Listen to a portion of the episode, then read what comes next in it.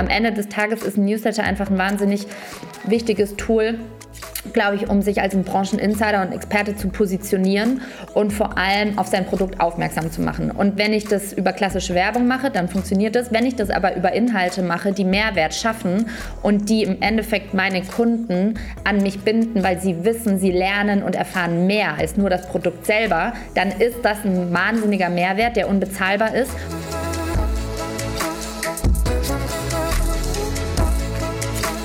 E-Commerce, why not? Tipps für dein Business von Johannes Kliesch und Romy Riffel.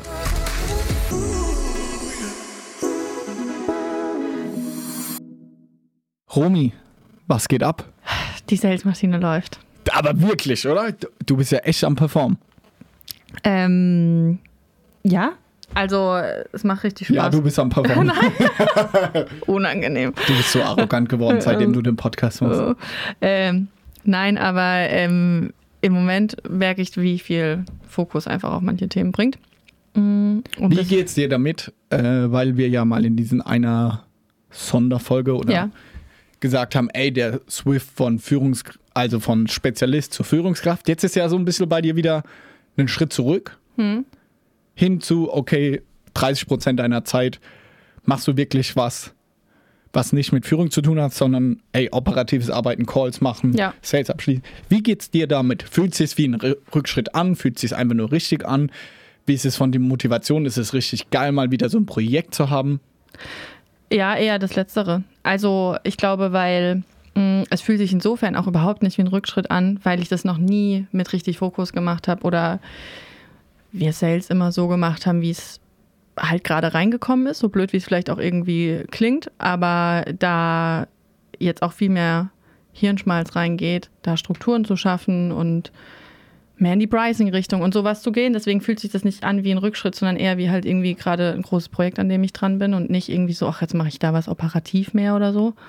Null. Sondern es macht eigentlich eher Spaß, wenn du siehst, dass was bei deiner Arbeit rumkommt. Also ich glaube, das ist zum Schluss doch immer, oder? Also, dass du dann happy bist, wenn du das Gefühl hast, dass dein dass dein Tag oder was du an dem Tag gemacht hast, dass da was Gutes bei rumkommt. Was ist deine Magic Sales Source? Was ist so dein.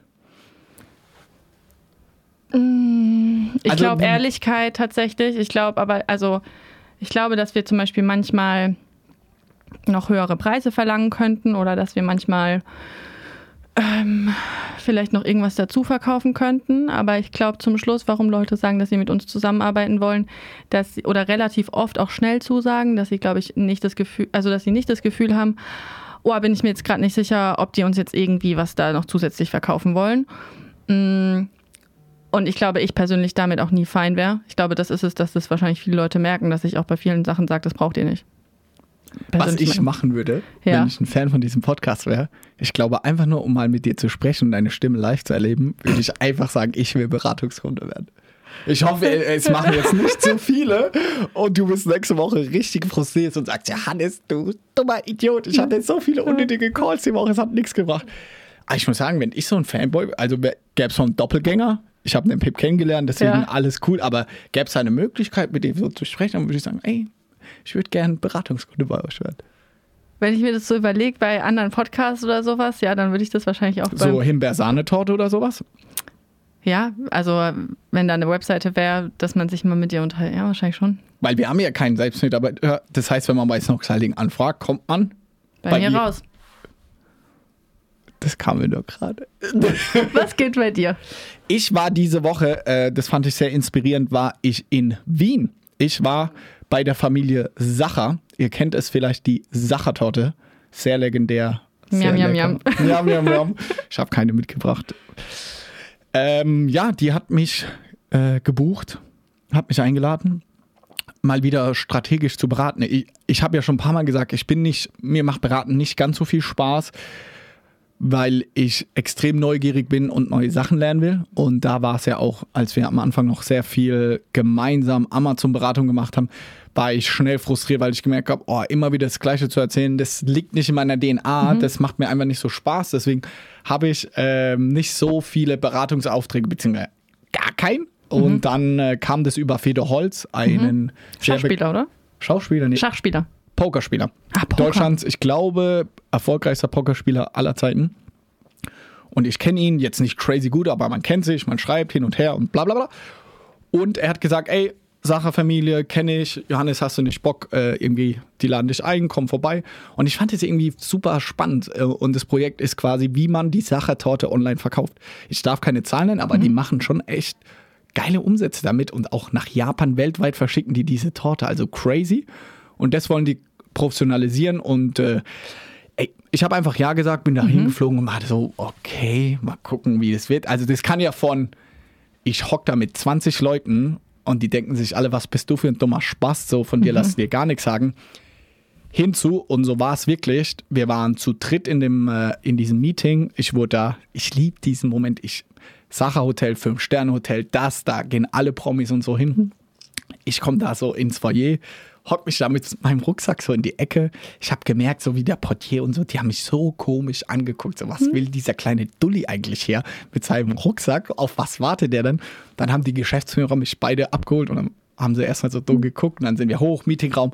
Und dann hatten wir richtig geile, produktive fünf, sechs Stunden und wir haben viel bewegt und ich bin gerade dabei, Connection zu machen und so weiter. Also es das Projekt läuft und die haben mich super respektiert und ich habe auch echt die auseinandergenommen, so was sie alles machen müssen. Die hatten wirklich ein Angebot auf dem Tisch, Katastrophe und ich helfe ihnen und es hat mir mal wieder richtig Spaß rauszukommen, in eine andere Stadt, neue, wirklich ganz, ganz tolle Menschen kennenzulernen, von ihnen zu lernen. Die kommen aus einer ganz anderen Welt, aber dass sie mir trotzdem zugehört haben, ich ihnen jetzt mit von meiner Seite irgendwie ein paar Stunden Input kann ich denen so krass weiterhelfen. Die haben ein Strahlen in den Augen gehabt. Dann habe ich gemerkt, ey, so, insofern macht mir dann Beratung doch Spaß, weil für uns ist es so Daily Doing und normal.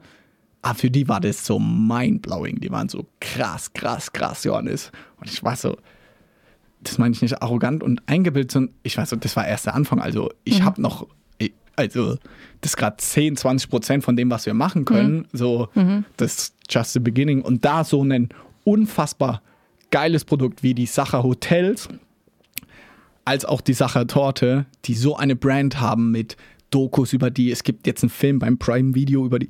Also Wahnsinn, was sie alles branding mhm. haben. Das jetzt mal in Richtung auch Sales, also einfach nur, was da alles möglich ist, mitzunehmen. Da bin ich sehr gespannt und vielleicht kann ich ein paar Zahlen in Zukunft nennen und euch mal wieder updaten, wie das Projekt vorangeht. Ah, das war meine Woche und das hat echt Spaß gemacht am Montag. Ich war skeptisch, aber am Ende hat es sich gelohnt und da habe ich, muss ich sagen, ein bisschen Why Not gelebt. Ich bin einfach hingeflogen, habe gesagt, ich opfer einen Arbeitstag, ich habe keine Ahnung, was auf mich zukommt. Aber toi, toi, toi, es hat sich richtig gelohnt. Man sieht auch immer noch deine Sternchen in den Augen. Das ja, ist schön, wenn du drüber Es hat sprichst. richtig viel Spaß gemacht. In diesem Sinne, viel, viel Spaß bei der Folge. Und los geht's. Liebe Laura, wir haben jetzt Freitagmorgen 11.07 Uhr, heißt Ende der Woche. Was hast du die Woche alles schon gemacht? Wie sieht deine Woche aus? Das frage ich mich ganz oft. ja, da hast du mir auf jeden Fall eine große Frage gestellt. Ich glaube, manchmal weiß ich selber am Freitag gar nicht mehr, was ich alles gemacht habe. Ähm, aber auf jeden Fall habe ich sehr wenig geschlafen. Unsere kleine Tochter ist ungefähr fünfmal jede Nacht wach gewesen. Ähm, deswegen ähm, war ich auf jeden Fall sehr nachtaktiv diese Woche. Habe äh, eine Mitarbeiterin eingestellt, meine allererste äh, Teilzeitkraft. Auf das, äh, darauf bin ich sehr stolz, weil ich bis jetzt alles gebootstrapped habe. Von daher war das ein großes Ding für mich und ähm, habe fleißig an der Strategie meines Newsletters gearbeitet. Mhm. Das klingt sehr gut. Auf den Newsletter kommen wir auf jeden Fall gleich auch noch zu sprechen. Wenn man ähm, über dich liest und sich auch ein bisschen damit beschäftigt, was du alles machst, dann kommen da sehr, sehr viele Bezeichnungen auf. Du warst oder du hast eine journalistische Ausbildung, du hast aber auch mal BWL studiert. Du warst als Journalistin tätig, du schreibst eine Kolumne, du bist YouTuberin, du bist Beraterin, ähm, vor allem auch in Richtung Storytelling. Wahrscheinlich so schätze ich es mal ein, ist es genau der Mix, der es für dich ausmacht. Wenn du dich jetzt aber gerade im Moment auf eine Sache beschränken müsstest, die dir vielleicht jetzt gerade im Moment am meisten Spaß macht, was wär's? Auf jeden Fall auch Newsletter. Also ähm, das, was du gerade angesprochen hast, ist natürlich de, die Endsumme, sage ich mal, oder die Zwischensumme vieler Jahre. Ich habe ähm, bei der Deutschen Presseagentur gearbeitet und habe dann zu einer Zeit, als Content Creator eigentlich noch gar kein richtiger Begriff war, vielleicht in den USA, realisiert, klassische Journalistin bin ich nicht mehr, Influencerin bin ich aber auch nicht aus meiner Sicht. Ähm, ich liebe es, meinen eigenen Content zu produzieren, bin also streng genommen eine Medienmacherin, aber irgendwie eine moderne. Und dann habe ich peu à peu über die Jahre herausgefunden, wer ich eigentlich bin. Also so blöd das auch klingt. Und sehe mich jetzt in der Creator Economy eigentlich total wieder und fühle mich endlich so, als ob ich in eine Schublade passe, wenn du es so möchtest. Und ähm, die Weiterentwicklung des Ganzen ist jetzt aber tatsächlich der Newsletter, weil für mich ist das eigentlich so der perfekte Mix aus, ich bin nach wie vor Content Creatorin. Allerdings baue ich auch ein modernes eigenes Medienhaus damit auf. Wie oft kommt der Newsletter raus? Smart Chiefs heißt der, oder? Genau, der heißt Smart Chiefs und kommt einmal die Woche raus. Ähm, bis jetzt war das immer donnerstags. Ich bin aber gerade auch ein bisschen dabei, damit zu experimentieren, wann so der perfekte Sendezeitpunkt ist. Ich bin jetzt die letzten ähm, zwei Monate immer auf Sonntags gewesen, überlege jetzt wieder auf Donnerstag zurückzugehen. Allerdings entscheide ich das nicht selber, sondern ich frage eigentlich immer meine Leser und Leserinnen, was äh, gefällt euch eigentlich am besten? Und ähm, die nächste Ausgabe wird jetzt auch tatsächlich mit dieser Frage eingebettet sein. Wer ist deine Hauptzielgruppe? Ich glaube, das ist wahrscheinlich der große Punkt, wann du einen Newsletter aufmachst, oder? Ähm, ja, tatsächlich. Allerdings ist das gar nicht so leicht zu beantworten, ähm, weil viele Leute haben den zwar im Business-Kontext abonniert, lesen den aber gerne privat. Also es ist jetzt nicht so ein Brancheninsider, dass ich sage, ich möchte mich nur in meinem Job weiterentwickeln, sondern um dir mal ein Beispiel zu geben, ich habe sehr viele ähm, Frauen tatsächlich, die auch so in Fortune 500 Companies arbeiten, die aber sagen, hey, ich möchte vielleicht nebenbei was eigenes starten, ich möchte ähm, selber irgendwie Part-Time-Creator Creator werden und dementsprechend hilft mir der Content vielleicht natürlich auch für mein Daily Business im Konzern. Aber ich finde den so spannend, dass ich den auch sonntags lese. Allerdings haben den viele über ihre Business-E-Mail-Adressen abonniert, sodass dann die Öffnungsrate am Montag natürlich noch mal ganz klar nach oben schießt. Okay, ja, interessant.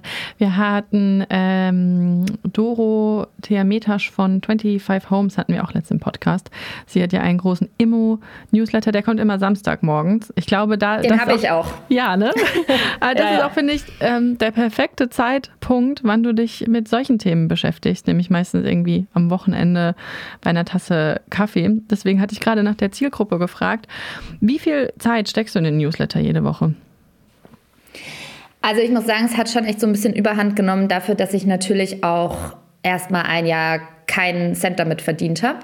Ähm, es hat angefangen, dass ich gesagt habe, ich bin Kolumnistin beim Business Insider Deutschland gewesen und hatte so viele Ideen und ähm, Gedanken zu bestimmten Themen. Aber ich wusste, a, wird es nicht jedes Mal eine komplette Kolumne füllen, weil es sind auch einfach nur Momentaufnahmen. Ich habe vielleicht einen konkreten Geistesblitz zu einem Thema, aber das würde, wie gesagt, jetzt nicht einen kompletten Artikel ausfüllen.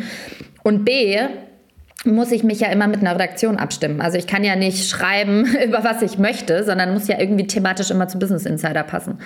Und dann habe ich gesagt, hey, eigentlich schade um den ganzen Content. Es ist mehr als LinkedIn-Post, es ist weniger als eine Kolumne und vor allem es sind meine eigenen Gedanken, die ich ungefiltert teilen möchte. Und dann habe ich gesagt, gut, das ist so ein Mix aus Selbsttherapie. Ich teile what I, long, what I learn along the way und fange das einfach mal an. Und ähm, kam dann damit natürlich auf die Idee, gut, Newsletter ist ein super Medium, habe mich so viel damit auch dann beschäftigt und vor allem realisiert, dass das ein wahnsinnig unterschätzter Markt ist, der natürlich wie so oft in den USA schon so durch die Decke geht und ganz viele Creator sich damit ein wahnsinnig großes Business aufgebaut haben. Also ein Beispiel, das ich ähm, sehr beeindruckend finde, ist der ehemalige ich glaube, er war Product Lead bei Airbnb, Lenny Raschitzky, der hat einen Newsletter aufgebaut ähm, für Product Manager, den ich auch sehr interessant finde, auch wenn ich jetzt kein klassischer Product Manager bin.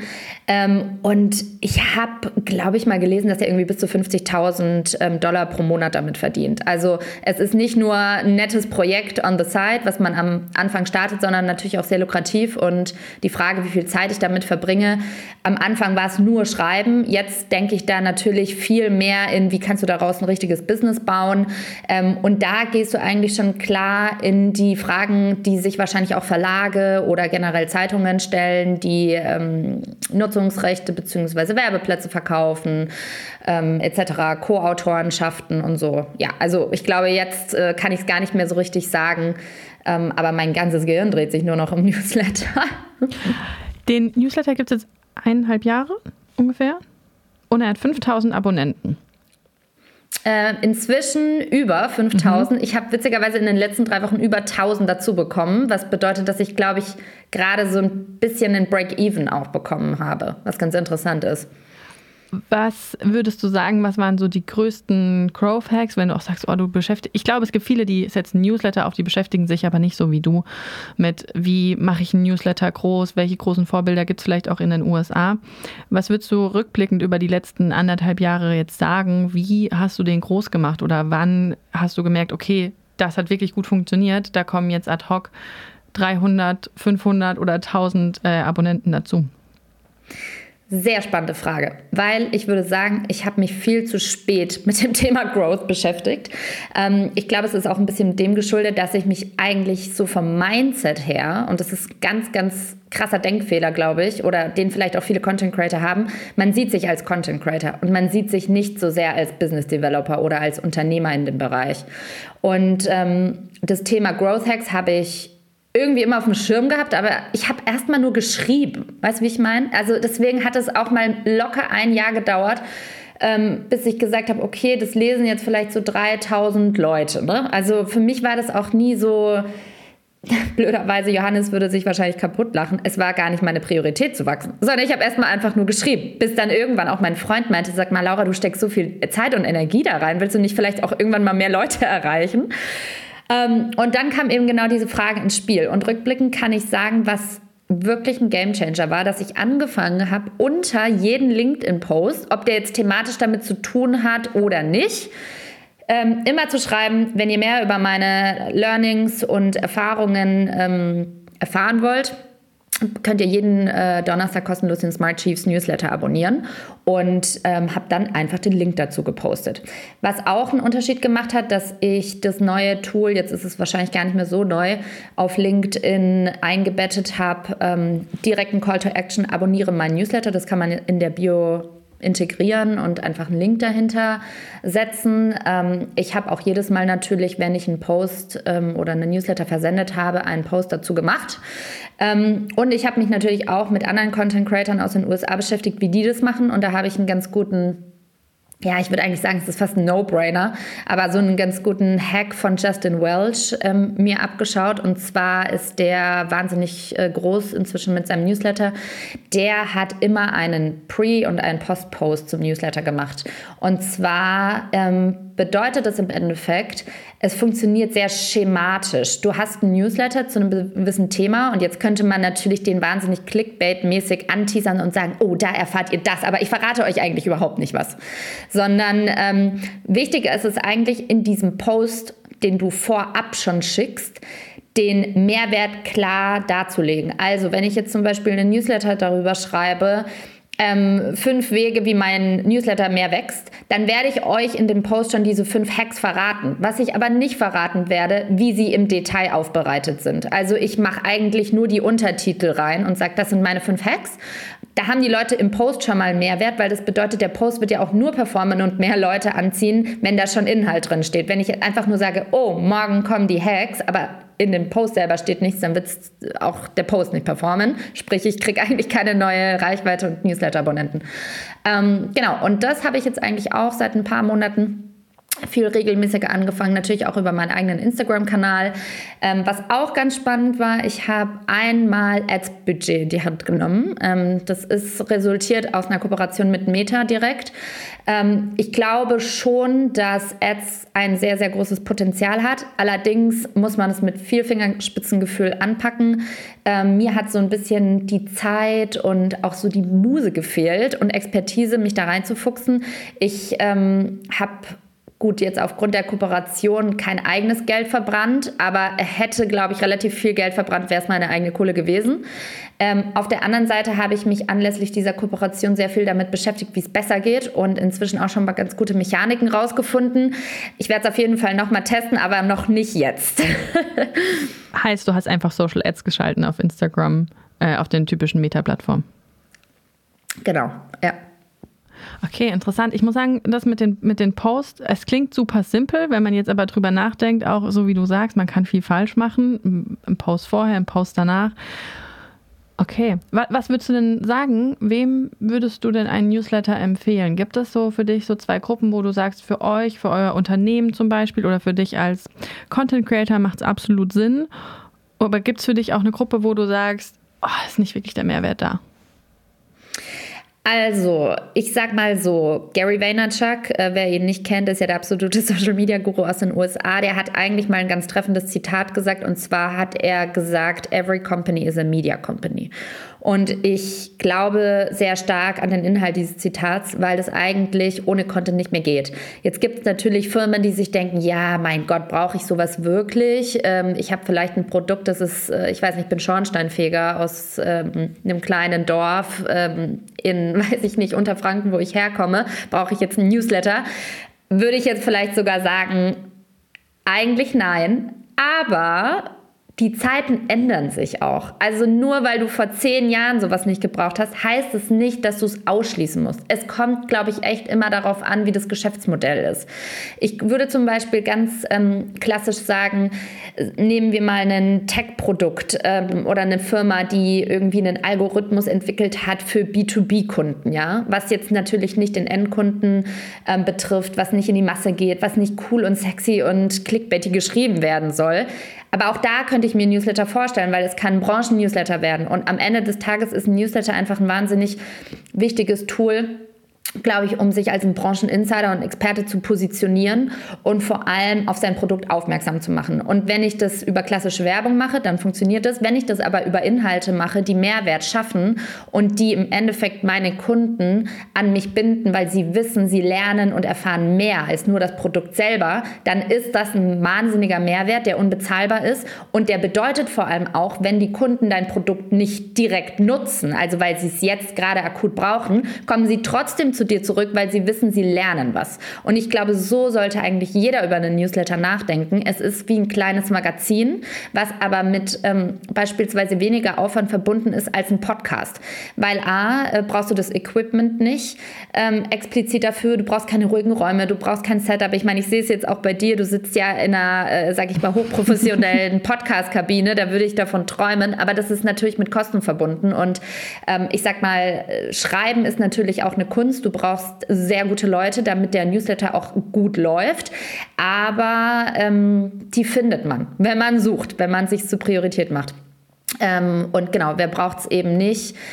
Wie gesagt, ähm, man muss sich immer überlegen, ist es ein serviceorientiertes Business äh, wie eine Bäckerei, ein Daily Business ähm, oder ist es ein Online-Marketing-Geschäft? Und ich glaube, Online-Marketing, alle, die irgendwo im Social Web stattfinden, für die ist es grundsätzlich erstmal sehr interessant und vor allem ähm, maximal nahbar. Also es gibt ja jetzt inzwischen auch Newsletter, die über WhatsApp verschickt werden ähm, und ein Startup, das sich ja auch explizit darum kümmert. Witzigerweise kenne ich den Founder, deswegen verfolge ich das und bin auch ehrlich gesagt selber schon daran interessiert, ähm, wie man das Ganze vielleicht sogar für Smart Chiefs nutzen konnte. Ich weiß, dass die Bild das jetzt integriert hat bei sich und die haben anscheinend eine Öffnungsrate von über 90 Prozent. Also ich glaube, jeder auf der Welt träumt auf oder auf LinkedIn davon, dass fast 100 Prozent den äh, Text lesen. Also es ist ja unglaublich eigentlich. Das ist ja eine Revolution. Deswegen auch da bin ich gerade so ein bisschen am Überlegen. Auch unser WhatsApp-Marketing hat ähnliche, nicht ganz so hohe, aber ähnliche äh, Öffnungsraten. Also das ist auf jeden Fall ein super spannender Kanal und ich würde genau das unterschreiben, was du sagst. Ähm, in Bezug auf Podcast, wo du sagst, okay, das ist vielleicht das Level oben drüber vom Aufwand oder von dem ja, von dem, was man vorher vielleicht vorab mal reinstecken muss. Es kommen so viele Firmen auf uns zu für unsere Beratungsagentur, die, die nach einem Dreivierteljahr auf uns zukommen und sagen, ah, ich habe halt schon zehn Folgen von euch gehört oder ich höre euch seit einem Jahr und in dem Moment, wo es akut wird und sie sagen, ach, okay, wir bräuchten eigentlich Marktplatzberatung, kommen sie auf uns zu. Also das merke ich, wir fragen immer ab, woher kennt ihr uns und 80 Prozent kommen vom Podcast, würde ich sagen. Also zumindest ist, also die kennen uns vielleicht noch von woanders, aber das ist das, was sie als erstes eintippen. Also, ja, ja. exakt. Und das sehe ich halt auch bei dem Newsletter. Ja, ich, das ist, glaube ich, auch ein Trust-Gefühl, wenn man von dir einmal die Woche ausführliche Post bekommt. Wie, also von meiner besten Freundin bekomme ich wahrscheinlich nicht so viele Zeilen wie aus deinem Newsletter in der Woche. Ähm, was natürlich für einen anderen Trust sorgt. Wie monetarisiere ich das Ganze dann zum Schluss? Wir, hab, wir haben jetzt 5000 äh, Abonnenten oder deutlich mehr, so wie du gerade gesagt hast. Wie ähm, monetarisiere ich das dann? Also hier gibt es, glaube ich, verschiedene Optionen. Ähm, und auch da bin ich immer noch im Explorer-Mode, äh, sage ich ganz ehrlich. Ähm, die klassische, äh, sage ich mal, Mechanik wäre, Werbeplätze zu verkaufen. Ich glaube, dafür ist es halt super wichtig, wirklich ganz genau zu überlegen, was ist die Zielgruppe. Weil wir sind nicht mehr bei einer Tageszeitung, ähm, auch in einer Kleinstadt oder im, im, in, einer, in einer Kreisstadt, wo du sagst, okay, hier erreiche ich irgendwie jeden und alle, die halt morgens um 8 Uhr die Zeitung ähm, zu Hause auf dem Küchentisch liegen haben. Sondern ich glaube, je nischiger, desto besser und ähm, desto höher ist auch die Wahrscheinlichkeit, dass man für seine Werbekunden auch einen Return on Investment hat. Weil am Ende des Tages willst du die natürlich langfristig binden. Und ähm, das passiert einfach gerade in dieser Content-Welt nur, wenn du sehr zielgerichtet ähm, versprechen kannst, dass deine Leser und Leserinnen dieses Produkt spannend finden, interessant finden, etc. Also jetzt zum Beispiel die Doro. Ähm, die du vorhin ähm, erwähnt hast bezüglich Immobilien. Gut, die macht das jetzt natürlich für sich selber, aber nichtsdestotrotz würde sie jetzt auch noch Werbeplätze da verkaufen, ähm, wäre das natürlich maximal kuratiert. Es sind viele Frauen, ähm, es sind Leute, die sich an Vermögensaufbau interessieren, für Vermögensaufbau, für Wohnungen etc. Also das ist, glaube ich, so ein ganz guter Case für Werbeplätze. Ähm, ein anderes Modell, was ich gerade auch ganz spannend finde, ist Subscription. Ähm, bedeutet, viermal im Monat ähm, veröffentliche ich Inhalte. Allerdings sind drei davon hinter einer Paywall dafür ist es natürlich entscheidend, wirklich so den Sweet Spot zu finden, beziehungsweise auch den Creator Market Fit, also den Content Market Fit. Was ist wirklich so interessant für meine Audience, dass sie bereit dafür sind, Geld zu zahlen, aber trotzdem noch so interessant für Leute, die den Newsletter nicht bezahlen, ähm, zu sagen, ich bleibe da dran und vor allem, dass die Follower auch noch wachsen. Also das ist so ein bisschen zweischneidiges Schwert, weil du willst ja trotzdem den nicht zahlenden Kunden ähm, was Interessantes anbieten, dass dass sie da bleiben und ähm, und eben schauen, dass es aber natürlich auch noch mal einen extra Mehrwert bietet für Leute, die zahlen. Ich glaube, hier muss man auch noch mal ganz klar unterscheiden, dass die Zahlungsbereitschaft ähm, für Free Content in Deutschland ähm, oder durch den Free Content leider extrem niedrig ist. Ich glaube, da sind ähm, Menschen in den USA auch deutlich bereiter, mehr Geld dafür bezahlen zu wollen. Ähm, was ich allerdings schon mitbekommen habe und auch interessanterweise von anderen Creatoren im Newsletter-Bereich weiß, dass die Gen Z und jüngere Studenten beispielsweise, die eigentlich verhältnismäßig wenig Geld haben, eher bereit sind, Abos abzuschließen, weil sie wissen, dass dieses Wissen, das sie sich jetzt eigentlich für die Zukunft aneignen müssen, in der Uni nicht ähm, vermittelt wird oder in klassischen Jobs, sondern die haben eigentlich schon verstanden, dass dieses dezidierte, kuratierte Wissen essentiell ist, um sich vielleicht später mal ähm, im Businessbereich besser aufzustellen und dazu zu lernen, was ich total spannend finde, auch als Zielgruppe. Wohlgemerkt muss man dabei natürlich berücksichtigen, wir werden jetzt nicht 50 Euro im Monat zahlen, ähm, sondern das ist halt dann eher in der Preispyramide weiter oben, sage ich mal, ein Zehner oder man macht denen nochmal ein Special-Angebot für 5 Euro Euro. Da muss man dann eben ähm, ganz genau gucken, wer ist überhaupt die Zielgruppe und was ist so der Mehrwert für den Einzelnen oder die Einzelne. Du hast ja genau. eine Seite, glaube ich, vor den Newsletter, vor die Anmeldung geschaltet, in der man schon angeben kann, wie viel man bereit ist dafür zu zahlen. Ich glaube, ich habe mir vorhin mal angeschaut, 0 Euro, also ich möchte dafür nichts zahlen, 8 Euro im oder Dollar im Monat und äh, ich glaube irgendwie 80 im Jahr und da gab es noch so ein Special-Ding, dass man sagt, okay, man möchte das Ganze noch ein bisschen mehr unterstützen. Hast du da Zahlen schon? Wie viel angeben, dass sie dafür zahlen würden und auch welches Modell wählen würden? Ähm, ja, du wirst lachen. Ich glaube, die Leute, die checken erstmal gar nicht, was ich will und denken, ähm, ich will sofort Geld, also und verstehen diesen Pledge gar nicht, dass du das ähm, entscheiden kannst. Ich habe ehrlicherweise niemanden gesehen, der dafür gezahlt hat. Also zero. Aber ich muss auch ganz ehrlich sagen, ich habe noch nicht so lange angehabt. Ähm, ich müsste jetzt auch ehrlich gesagt mal in die Zahlen gucken. Also vielleicht kann ich dir danach dem Podcast nochmal was ähm, Aktuelles liefern. Wie gesagt, ich gucke jetzt auch nicht jede Woche da rein, weil äh, manchmal lasse ich mich auch überraschen und gucke dann nach zwei Monaten, ob sich da was getan hat. Dann bin ich jetzt nicht so ein Zahlenfreak, was das betrifft. Aber damals, als ich reingeguckt habe, war da auf jeden Fall keiner, was ich halt auch darauf zurückführe, wenn du es den Leuten anbietest, ähm, dann sagen die, ja, okay, finde ich grundsätzlich ganz cool, aber mache ich nicht weil damit muss ich irgendwie meine Zahlungsdaten hinterlegen. Vielleicht liegt es auch an ganz simplen psychologischen Tricks, dass da ein Dollarzeichen steht. Und das schreckt schon wieder Leute ab, weil äh, in Dollar ist es nicht meine eigene Währung. Wo kommen da meine Zahlungsdaten hin? Äh, ist es Substack? Dann ist es wieder ein US-amerikanisches Unternehmen. Also vielleicht liegt es sogar auch daran, ist meine Vermutung.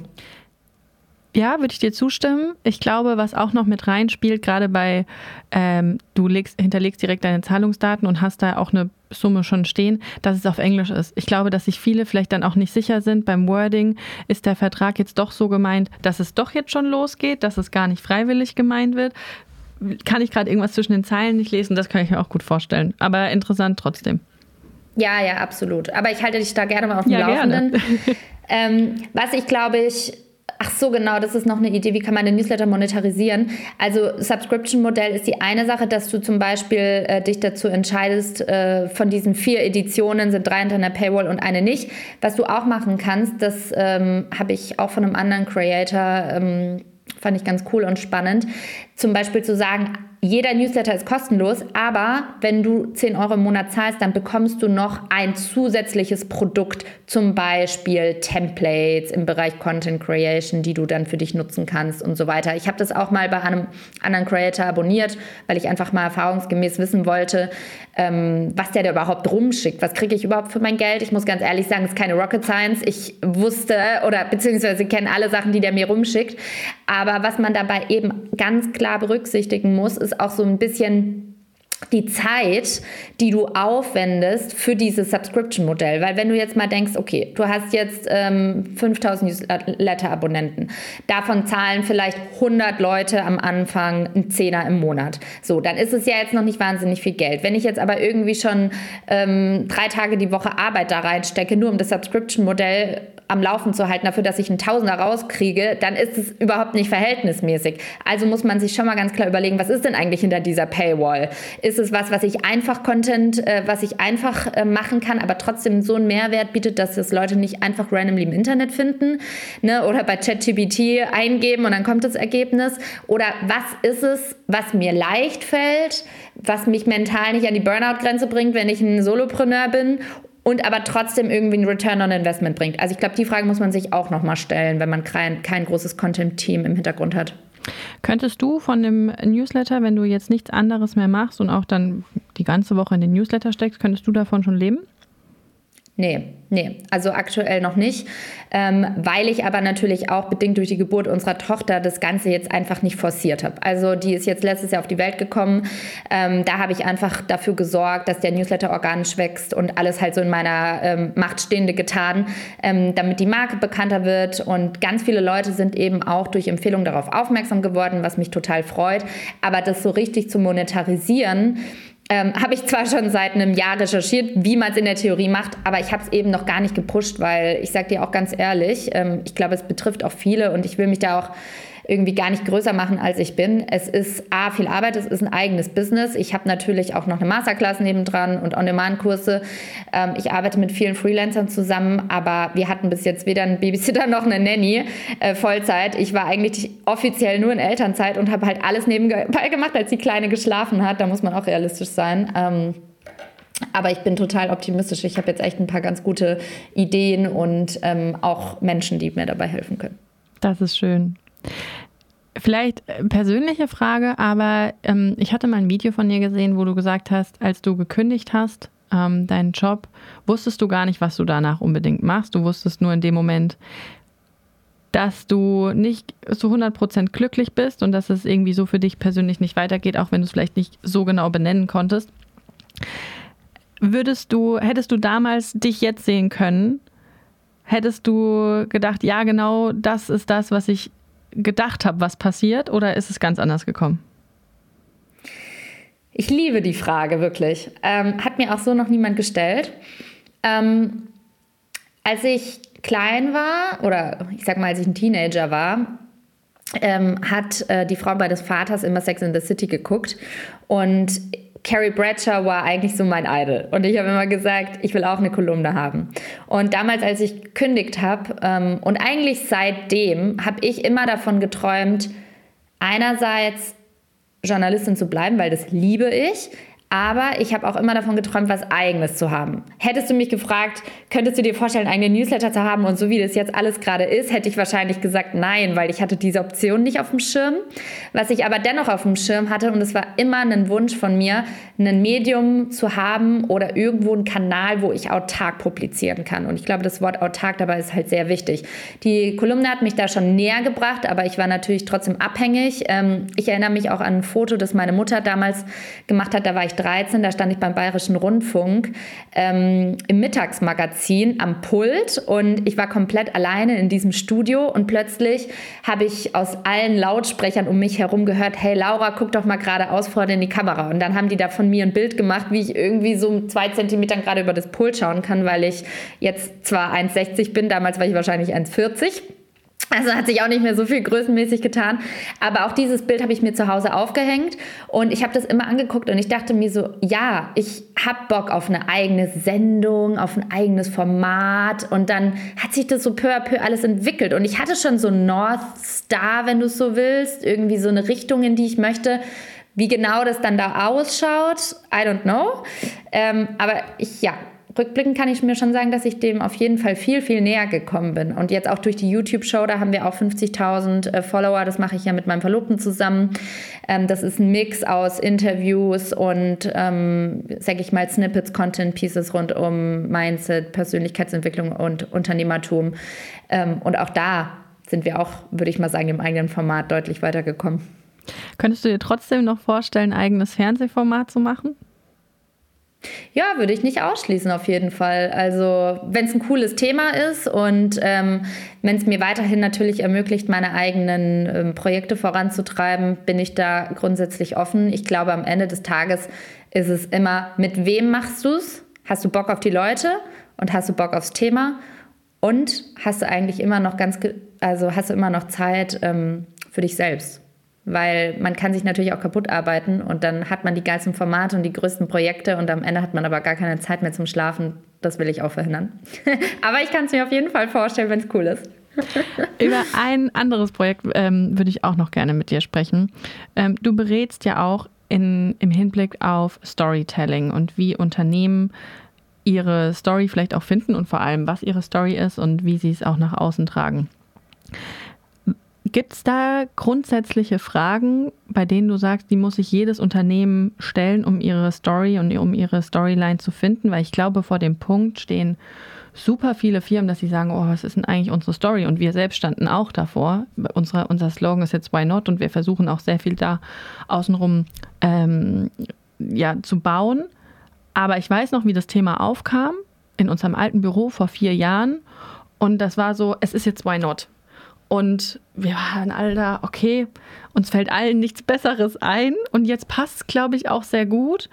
Aber ich glaube, damals ist keiner rausgegangen und hat gesagt, das ist es, wir haben es jetzt gefunden, sondern es war so das Beste, was uns eingefallen ist.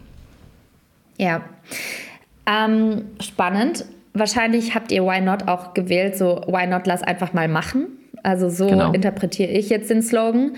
Ähm, und ich kenne jetzt Johannes äh, Geschichte natürlich rudimentär, weil er auch bei uns im Podcast war und weil es auch zu ihm als Typ passt. Und ich glaube, das ist wahrscheinlich auch auf euer Team übertragbar, dass ihr solche Werte teilt und dass ihr einfach ähm, sagt, okay, lass mal ausprobieren, egal in welchem Bereich eurer Firma. Lass mal SEO besser machen, lass mal Ads schalten. So, mit allem habt ihr mal irgendwann angefangen. So interpretiere ich eure Geschichte. Und das wiederum ist total interessant, weil es dreht sich ja eigentlich um ein Amazon Business, sage ich mal, das jetzt nicht maximal attraktiv ist wie Schminke, Beauty und so weiter. Aber ihr habt das Ganze attraktiv und cool gemacht, weil ihr als Personen da irgendwo auch mit reinspielt. Also du hostest den Podcast unter anderem. Johannes ist ja super aktiv auf LinkedIn. Mit Sicherheit sind auch noch ganz andere äh, Mitarbeiter von euch. Äh, also ich sehe auf jeden Fall ständig irgendwie Mitarbeiter-Team Snox auf LinkedIn, ohne dass ich die jetzt alle mit Namen kenne.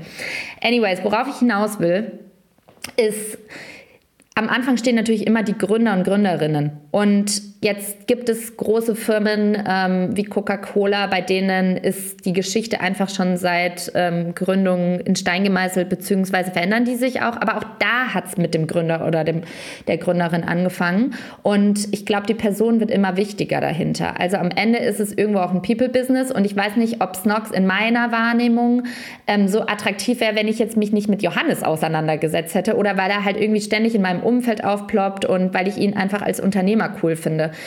Und ähm, was in so eine Gründungsgeschichte, glaube ich, mit rein sollte, dass sich jeder fragt, so was sind die Werte dahinter, die wir transportieren möchten? Also beispielsweise ähm, bei Smart Chiefs habe ich ja auch gesagt, okay, ich könnte jetzt irgendwie über Content reden, aber dann könnte ich mein ähm, ganzes Business auch mit Storytelling benennen oder irgendwie das Wort Storytelling oder Content damit reinbringen. Habe ich aber nicht gemacht, sondern bei mir war meine Gründungsgeschichte, dass ich gesagt habe, ähm, ich bin Content Creatorin aber es bedeutet vor allem für mich, ich habe herausgefunden, wie ich smart arbeite und nicht hart, weil ich kann den ganzen Tag Content produzieren und laufe dann aber wie so ein Hamster im Rad rum. Deswegen ist eigentlich mein USP und meine Nische viel mehr, dass ich sage, wie mache ich die Dinge easy so, wie mache ich es leicht und wenn du mich fragst, ich überlege eigentlich jede Nacht, wie ich den Slogan noch besser machen kann. Ist es jetzt Wellbeing und meets Performance oder ist es Work Smart Not Hard oder soll ich was Deutsches nehmen? Ne? ähm, aber unterm Strich ist das, glaube ich, die äh, Frage, mit der man starten soll, so, was sind unsere Werte? Die müssen halt auf jeden Fall mit in die Geschichte reingehen. Und ich glaube, viele Produkte auf dem Markt sind ähnlich, aber die Werte machen die Geschichte ein eindeutiger und positionieren die Gründer und mit was für einem Lebensgefühl transportieren äh, wollen wir uns assoziieren. Auch das fließt ja wiederum in die Farben ein, in die Fonds. Also das geht ja wirklich auch ins Design rein, die Werte, sag ich mal. Ne? Will ich eher sachlich und nüchtern auftreten wie, wie die FAZ? Will ich eher bunt und knallig auftreten wie Business Punk? Auch da spiegelt sich ja schon der Name wieder. Ne? Also ich glaube, da kann man auch ganz klassische Bereiche, die man bereits aus dem Alltag kennt, nutzen. Ähm, dann, was ich auch super wichtig finde, auch wenn jeder glaubt es zu wissen, aber wer ist meine Zielgruppe? Wen möchte ich wirklich ansprechen? Jetzt kann ich natürlich auch sagen, ja, jeder will doch work smart, not hard. Aber das stimmt nicht. Es gibt immer Randzielgruppen und es gibt immer Fokuszielgruppen und es gibt immer die Hardcore-Fans.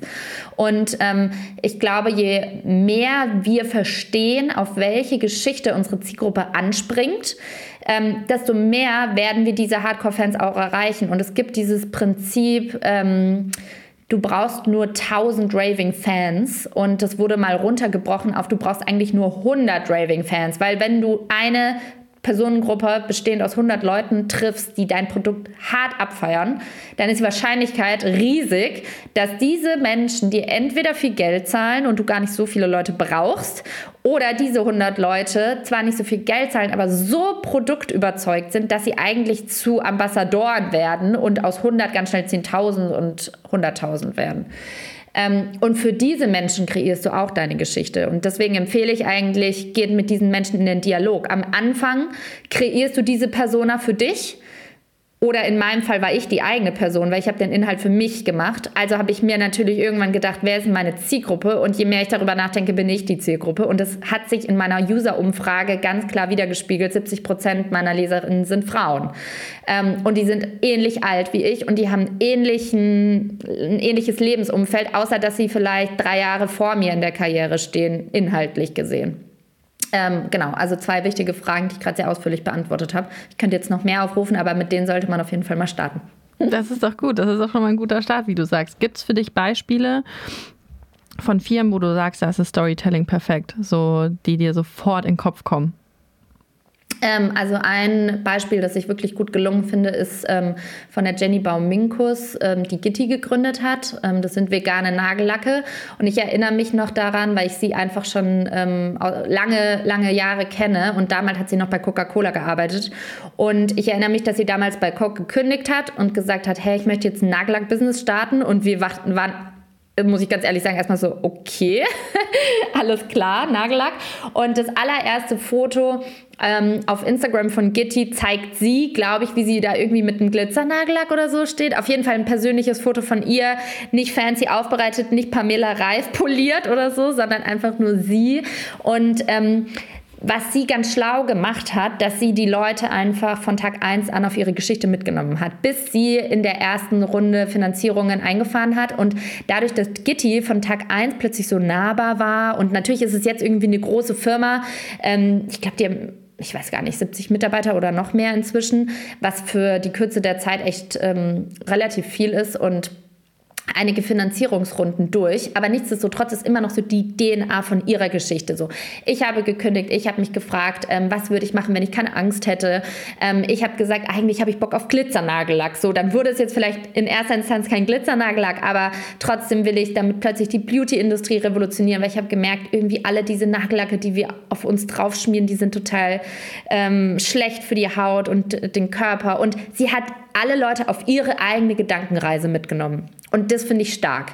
Und daraus hat sie plötzlich eine große Firma geschaffen, von getrieben und geleitet von Menschen, die ähnliche Werte, wo sind wir auch wieder bei dem Thema Werten, mit in die Company reingebracht haben und ihre Geschichte weitererzählen. Und ähm, genau, also das finde ich halt super spannend und auch, glaube ich, ein ganz guter Tipp an alle Gründer und Gründerinnen, die im ähnlichen Stadion gerade sind. Dieses Prinzip von ähm, Build in Public ähm, ist in den USA sehr groß und beschreibt im Endeffekt genau das, was ich gerade erwähnt habe. Nimm die Leute ab Tag 1 mit auf deine Reise, ähm, frag sie, ähm, welche Produktfarben findet ihr cool, ähm, soll ich lieber das machen oder das? Ähm, in meinem Fall soll ich lieber donnerstags oder sonntags den Newsletter aussenden. So baut die mit ein in diesen ganzen Schaffensprozess. Und dann irgendwann ist es natürlich so groß, da kannst du die nicht mehr bei allem fragen. aber da fallen mir auch einige andere junge Gründerinnen tatsächlich ein, die Mädels von Popé Payer, die machen nachhaltige Basics rund um Socken und so weiter. Die machen das ja auch regelmäßig auf Instagram. Die sitzen auch bei mir im Office. Dann Vivian Wisoki mit äh, Saint Sass, die macht ähm, Strumpfhosen. Genau, da, bei der sich auch ständig auf dem Kanal, dass sie die Leute fragt, irgendwie, ja, jetzt haben wir ein Logo ähm, oder irgendwelche coolen neuen Schriften, welche, was findet ihr besser, wie sollen wir es machen? Ne? Also sie, sie mixt es eigentlich sehr, sehr gut mit ihrer Personal Brand. Ähm, ja, und es sind meistens gar nicht jetzt nur die ganz großen Konzerne, die man sich angucken muss, finde ich, sondern eigentlich eher so die jungen, proaktiven, progressiven Founder da draußen. Finde ich spannend, dass du das sagst, weil wenn man die jetzt, glaube ich, alle einmal zusammen betrachten würde, dann würde unterm Strich für mich eigentlich bleiben, dass es super wichtig ist, auch wenn es ein sehr ausgelutschter Begriff vielleicht schon ist, aber dass du einfach authentisch deine Geschichte zeigst und vor allem Leute auf deine Gedankenwelt mitnimmst, oder? Ja, genau. Und ähm, du sagst es, es klingt ausgelutscht, aber es ist halt immer leichter gesagt als getan, weil in der Praxis hast du krass viel an der Backe, wenn du was gründest. Und dann sagt noch jemand, okay, und jetzt setze ich mal ähm, an den Rechner, an deinen Laptop und schlag mal LinkedIn auf und ähm, jetzt schreib mal über deine Learnings. Und dann denkst du dir so, okay, warte ganz kurz, was habe ich eigentlich alles gelernt, um es mal so zu sagen. Ne? Also was, was kann ich denn überhaupt Leuten beibringen und ähm, was soll ich denen überhaupt sagen und so weiter. Und ähm, ich habe mir auch darüber Gedanken gemacht, wie man sowas vielleicht irgendwie ein bisschen systematisieren kann. Ähm, dass man eben nicht jedes Mal von einer äh, weißen Seite sitzt und sich denkt, okay, was schreibe ich denn jetzt eigentlich? Und ich finde, vier Fragen, die mir extrem auch bei meiner eigenen Content-Produktion helfen, sind, was kann ich anderen beibringen? Frage Nummer eins. Zum Beispiel dann auch Frage Nummer zwei, was ist mir während meines eigenen Weges oder auf, meiner, auf dem Karriereweg oder in meiner Gründungsgeschichte oder was auch immer aufgefallen, ähm, das mir besonders in Erinnerung geblieben ist. Ähm, dritte Frage, wie unterscheidet sich das, was andere denken oder sagen von meiner eigenen Meinung? Da bin ich immer ein großer Fan von, weil das bedeutet im Endeffekt, ich gebe auch mal Kontra oder ich bete nicht nur das runter, was andere sagen, sondern ich gehe wirklich mal in mich und denke mir so, hä, Frage bei mir zum Beispiel, jeder sagt, du brauchst die perfekte Nische. Ich zum Beispiel finde inzwischen, Nische ist zwar total wichtig, aber als Content Creator bist du eigentlich die Nische. Die Leute wollen dich. Und Content, Storytelling und so weiter. Weißt du, wie viele Leute das da draußen können? Da kannst du ja jeden Journalisten fragen. Trotzdem kommen die Leute zu mir. Aber ich weiß eigentlich auch nicht mehr als alle anderen. Aber vielleicht mögen die die Person, die dahinter steht. Vielleicht mögen die meinen Ansatz, meine Denkweise. Also das sind eben Sachen. Frage Nummer drei, wie unterscheidet sich das, was andere denken oder sagen von deiner eigenen Meinung? Ähm, und was ich auch ganz toll finde, welche Lektionen oder Tools kann ich, Achtung, in Listenform teilen. Bei der Deutschen Presseagentur haben wir immer gesagt, das sind Listicles. Ähm, das kann alles sein. Ähm, damals im Journalismus war das zehn Tipps, wie ich meine Autoreifen winterfest mache oder ähm, fünf Dinge, die Sie heute noch nicht über Putins neue Strategie im Ukraine-Konflikt, äh, Ukraine-Russland-Konflikt wussten. Also du kannst aus allen Listicles machen. Ich habe zum Beispiel letztens was gemacht, fünf Newsletter, die ich total spannend finde und das ist einfach mega smart, weil A, kannst du ganz leicht und easy Wissen runterbringen. Du brauchst keine krassen Storytelling-Tipps.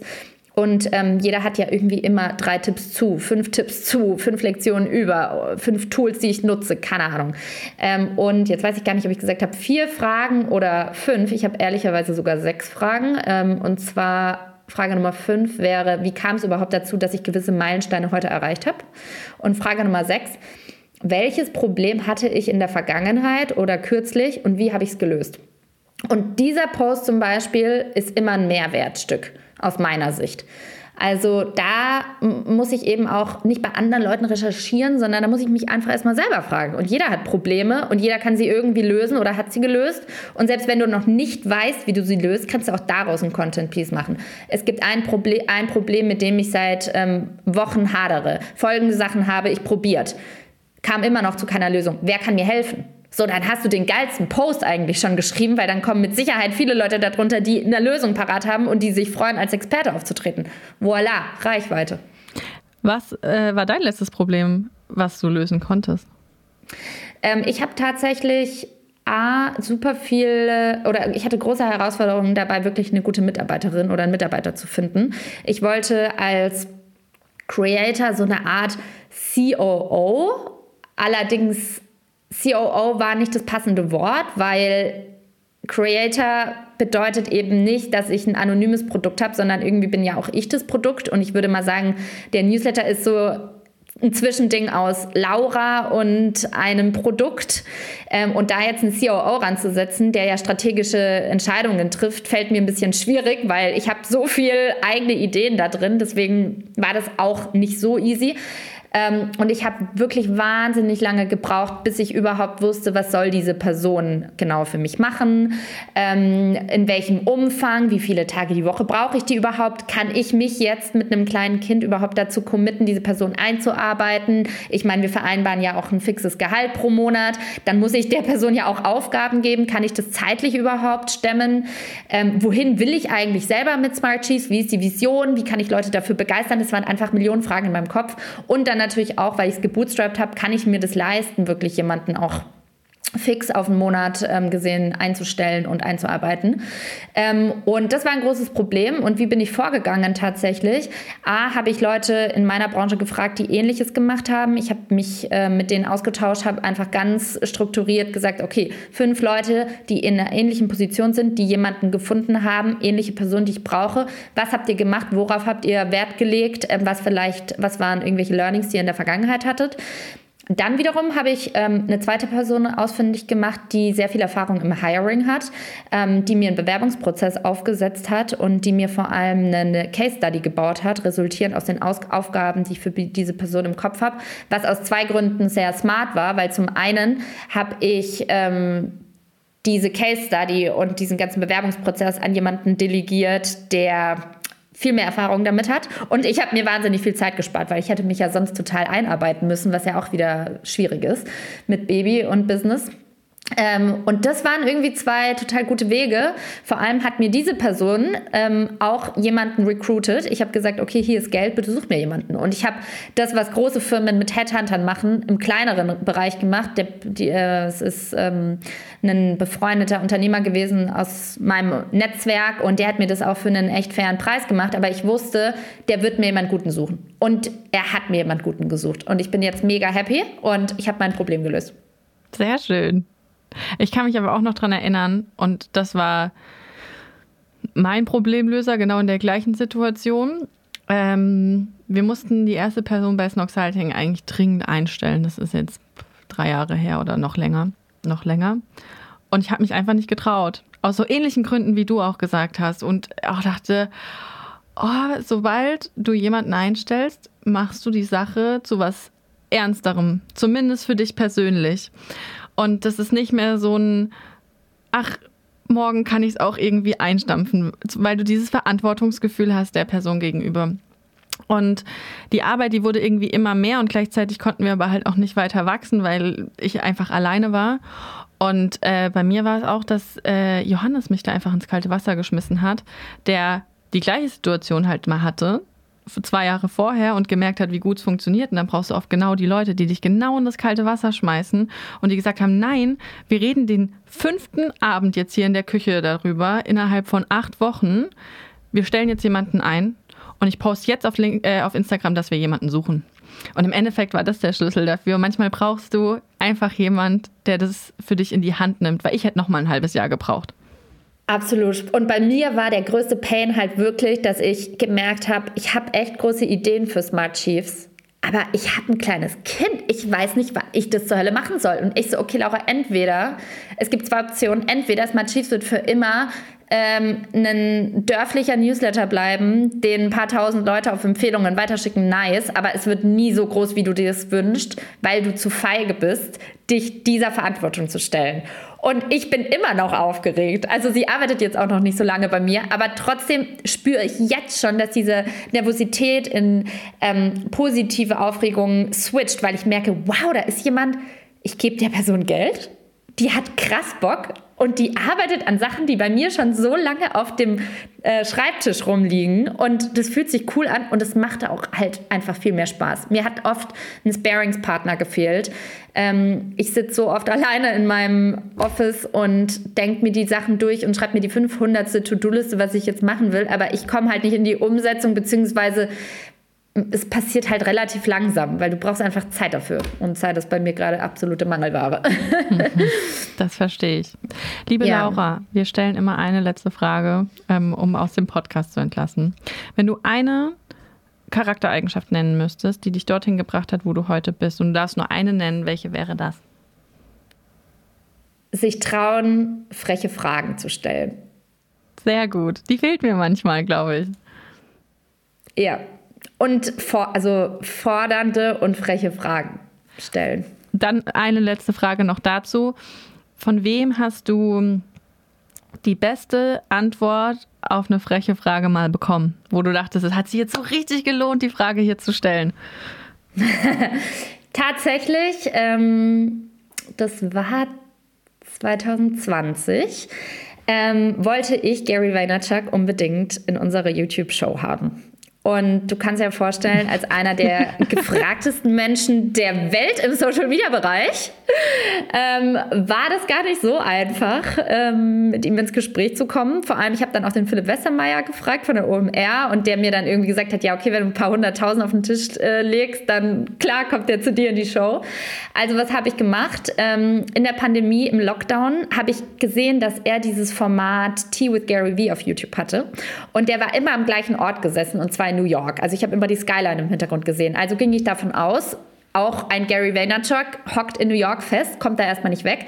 Ich habe ihm 300 Postkarten auf einen Schlag ins New Yorker Office gesendet und habe ihn gefragt, ähm, ob er zu Gast in unserer Show sein will. Ähm, daraufhin kam erstmal keine Antwort zurück. Aber ähm, ich habe ihm dann nochmal alle E-Mails ähm, mit ungefähr allen E-Mail-Adressen, die ich in CC gefunden habe auf der Wayner Media Webseite in CC an ihn geschickt und ich so, hey, did you get my postcard? Bla bla bla, ich will, dass du zu mir in die Show kommst.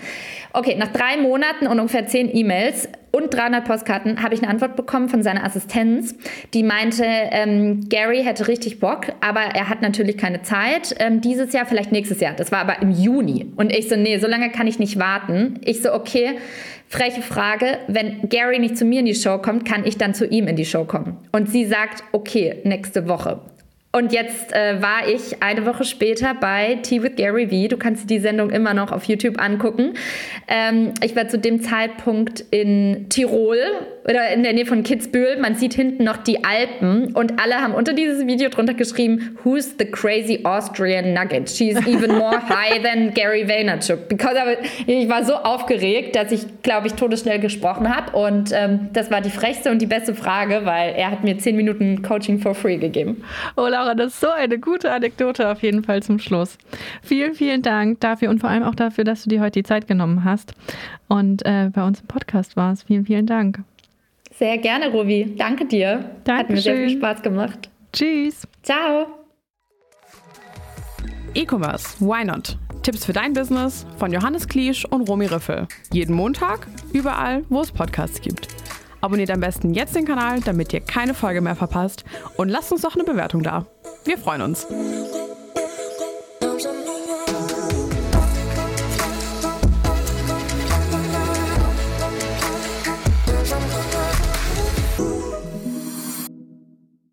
Dieser Podcast wird präsentiert vom Team Snox.